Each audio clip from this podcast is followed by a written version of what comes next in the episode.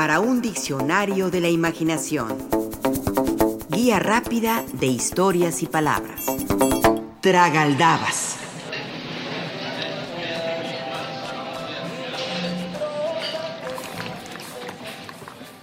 Son golosos mayúsculos, dragones mayores, comelones de altura.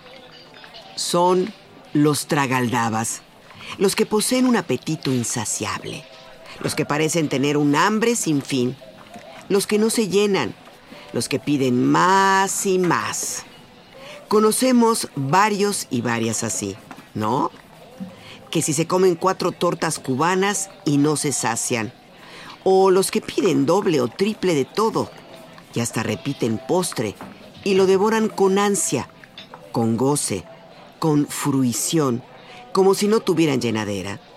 Son los tragaldabas, los de la hambruna constante, los de la saciedad de comida que nunca llega.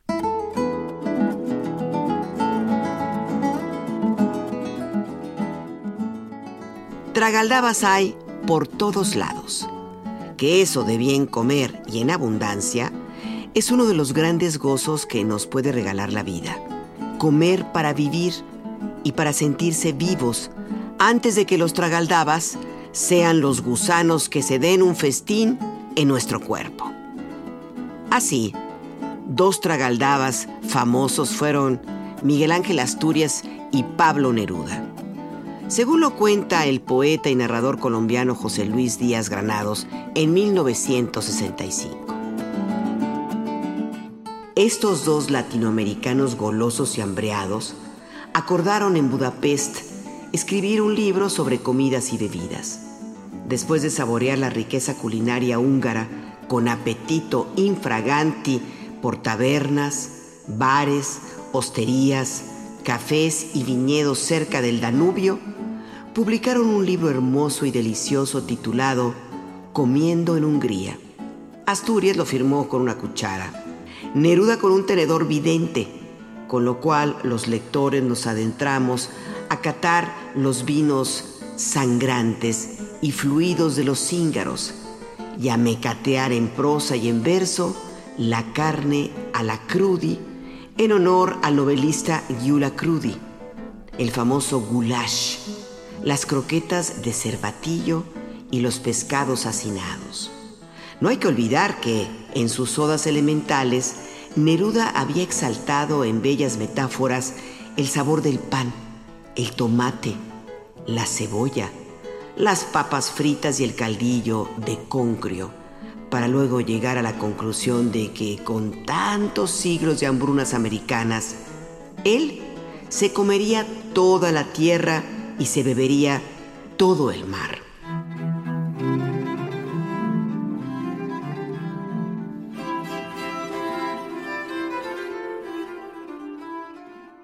Nos informa Alfred López que durante el período conocido como siglo de oro, que incluye los siglos XVI y XVII, aparecen las primeras menciones a tragaldabas, como sinónimo de persona tragona o con un hambre descomunal y nace de juntar los términos tragar, acción de ingerir un alimento líquido, y aldaba, pieza de hierro colocada en las puertas que servía para llamar golpeando con ella.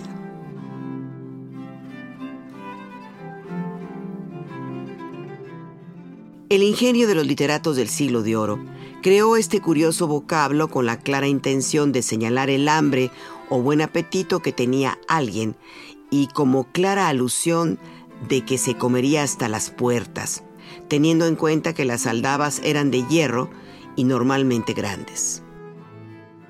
Alfred López abunda en más información y cuenta que en 1739 el diccionario de autoridades incorporó el término tragaldabas con la acepción la persona que come mucho o que es muy tragón.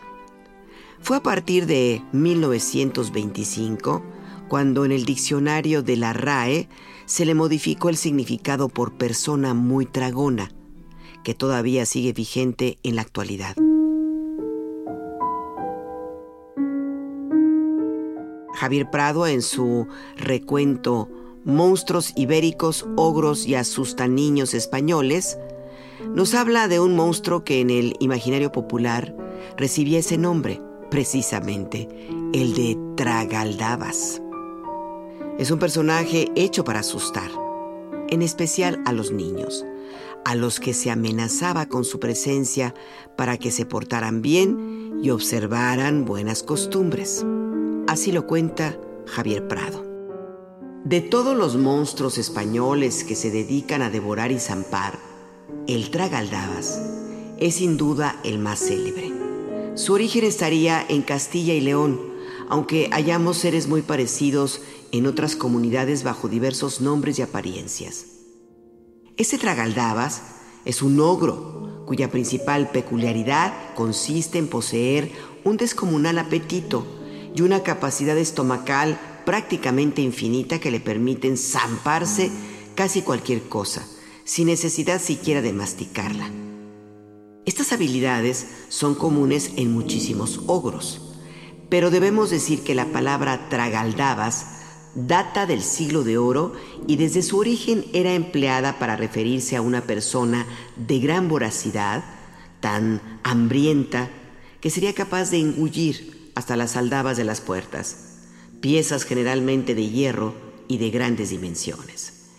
Existen varios cuentos populares sobre la figura del tragaldabas, siendo el más famoso aquel que narra cómo este monstruo habitaba la despensa de una casa y devoraba a todo el que allí subía. El relato sigue una estructura repetitiva. Alguien se acerca al lugar y el ogro le advierte, no subas aquí arriba, que soy el tragaldabas y te tragaré. Pero el incauto no hace caso y acaba siendo devorado. Dependiendo de la versión del cuento, que puede alargarse hasta donde alcance la imaginación, el tragaldaba se engulle a tres hermanas, un buey, un rebaño de ovejas o un grupo de soldados. Nadie logra vencer a este monstruo hasta que finalmente una diminuta hormiga le planta cara y consigue que expulse todo lo que se ha tragado de una forma insólita, metiéndosele por el culo. El monstruo suele entonces caer por las escaleras, tras lo cual es asesinado y por si las moscas, quemado.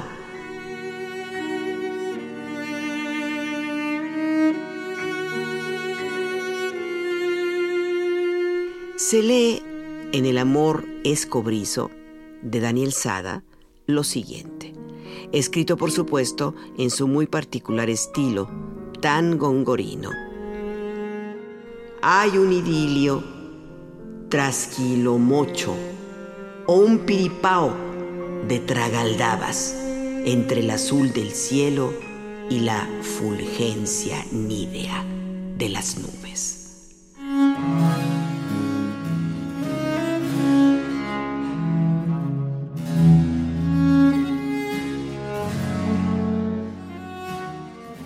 Sin duda, el tragaldabas más famoso es Pantagruel, tal y como lo leemos en esa obra cumbre de la literatura escrita por Rabelais.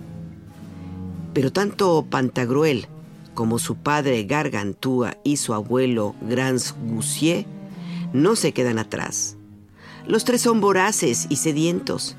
Esto cuenta Rabelais del menú preparado para una cena en el castillo de Grand Goussier.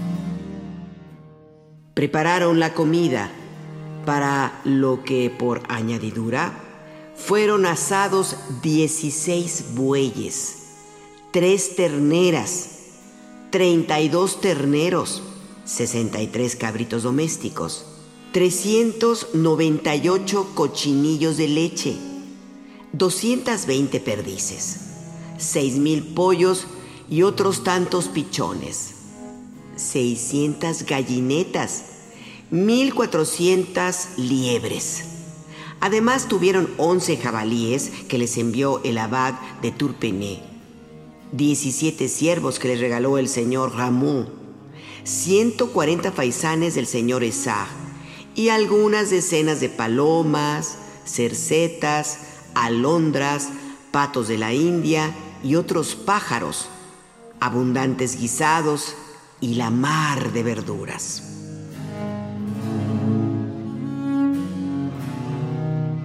Eran unos tragaldabas de primera. De ahí que ahora, cuando comemos de manera abundante, califiquemos esa forma de comer como pantagruélica.